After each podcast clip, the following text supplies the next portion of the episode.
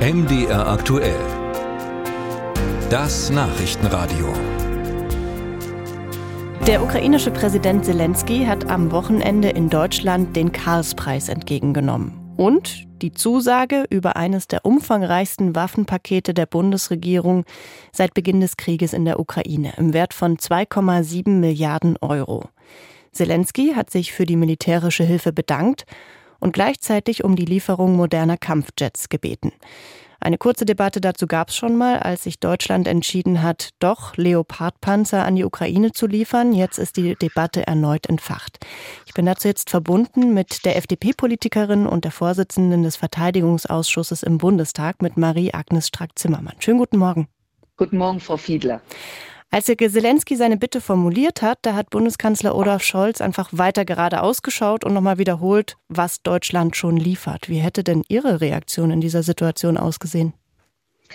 Dass äh, ich Herrn Zelensky erklärt hätte, nicht nur was wir liefern, das weiß er ja und das weiß er auch zu schätzen, das kam auch sehr stark zum Ausdruck am Wochenende, sondern es dreht sich ja ganz konkret um die F-16, eine Maschine, die aus den 70er Jahren stammt, sehr erfolgreich ist, amerikanisches eigentlich Jagdflugzeug und äh, was Deutschland nie geflogen hat und auch nicht besitzt.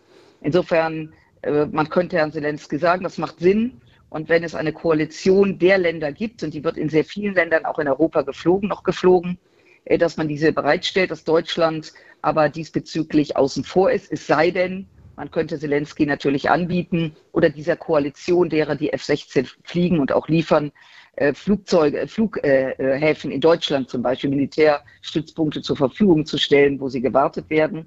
Aber dass wir eben dieses Modell nicht fliegen und dass wir uns deswegen daran nicht beteiligen können. Und haben, äh, ich bin sicher, ja. dass Herr Zelensky das auch verstehen würde. Wir haben 85 Tornados und 138 Eurofighter, aber auch an den Eurofightern hätte er doch Interesse.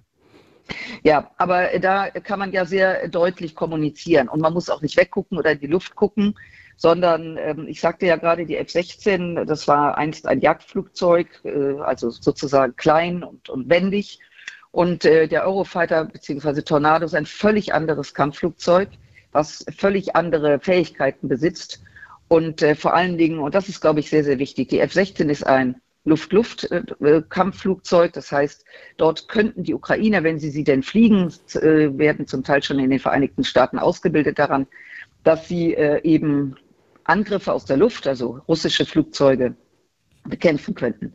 Eurofighter trägt was völlig anderes. Es hat eine viel höhere Reichweite, trägt auch Bomben, nicht nur Raketen an sich, könnte also deutlich in, den, in das russische Gebiet eindringen. Und genau das ist nicht gewollt. Und äh, insofern finde ich, kann man das erklären, mhm. dass Deutschland sehr viel liefert. Und da bin ich wieder beim Kanzler, dass wir zum Beispiel mit der Iris-T also dass wir weitere Gepard liefern, also sozusagen Air Defense, dass das unsere Stärke ist.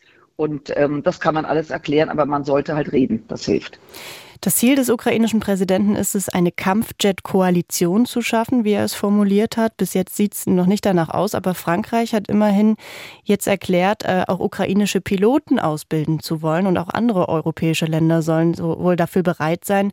Wäre das auch eine Option für Deutschland?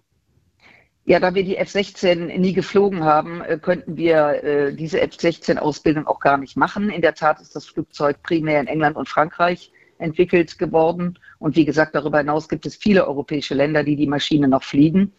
Also ich, ich bedauere ein bisschen, dass äh, das Kanzleramt sich da wieder treiben lässt, weil wie gesagt, man kann das erklären, man sollte das auch erklären. Aber man kann, wie gesagt, natürlich anbieten, dass wir militärische Basen zur Verfügung stellen, möglicherweise technisches Know-how äh, unterstützen. Ähm, aber dass wir in diesem Kontext Flugzeuge zu liefern nicht dabei sind, äh, das andere ist eben andere Waffensysteme. Und das tun wir und das ist auch gut so, dass wir das machen und dass wir diese Endlosdiskussion, die wir vor einem Jahr hatten, was geht, es wurde ja immer nur erklärt, was nicht geht, äh, dass wir uns daraus befreit haben, die Ukraine entsprechend unterstützen. Musik